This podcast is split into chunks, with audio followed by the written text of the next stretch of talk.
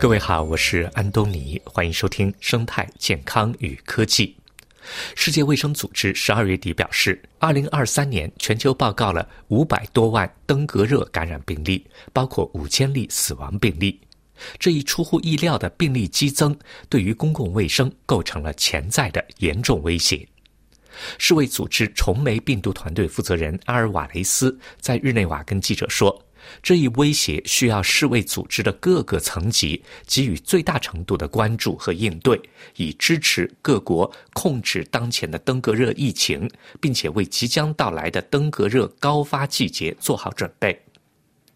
登革热是通过受感染的蚊子叮咬传播给人类的一种病毒性感染，常见于全球热带和亚热带气候地区，主要发生在城市和半城市地区。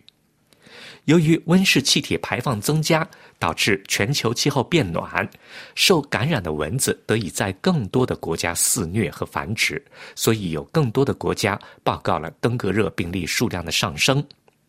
阿尔瓦雷斯说，气候变化之所以会影响登革热的传播，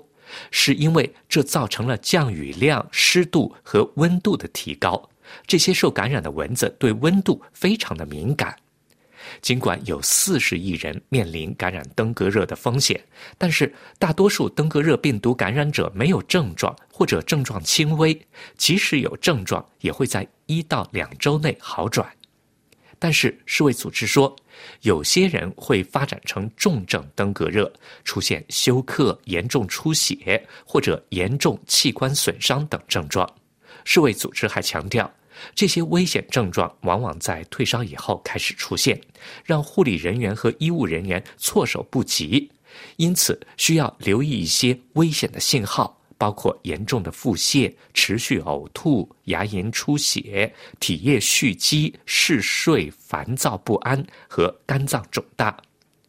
由于登革热没有特别有效的治疗方法，所以及早发现和获得适当的医疗护理，对于减少重症登革热的死亡率至关重要。阿尔瓦雷斯报告说，从今年年初以来，全世界报告的登革热病例超过五百万例，包括大约五千例死亡病例，其中近百分之八十的病例发生在美洲，其次是东南亚和西太平洋区域。他还指出，登革热疫情在东地中海区域脆弱和受冲突影响的国家爆发，像阿富汗、巴基斯坦、苏丹、索马里和也门，这也同样让人担忧。世卫组织表示，二零二三年发生的厄尔尼诺现象进一步加剧了全球变暖和气候变化的影响，这导致了过去几年全球蚊子的分布情况发生了变化。目前，登革热疫情已经蔓延到以前没有病毒传播的国家，比方说法国、意大利和西班牙。这些国家当前报告的感染病例都是本土传播，而不是境外输入。传播登革热的主要病媒是埃及伊蚊，这种蚊子广泛分布于欧洲。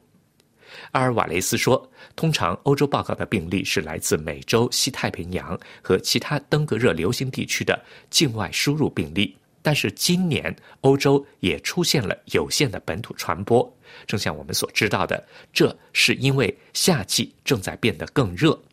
好了，各位，以上听到的是今天的生态健康与科技，题目是登革热病例激增引发担忧。之前没有受到波及的国家和地区面临威胁。这次节目就到这儿，感谢收听。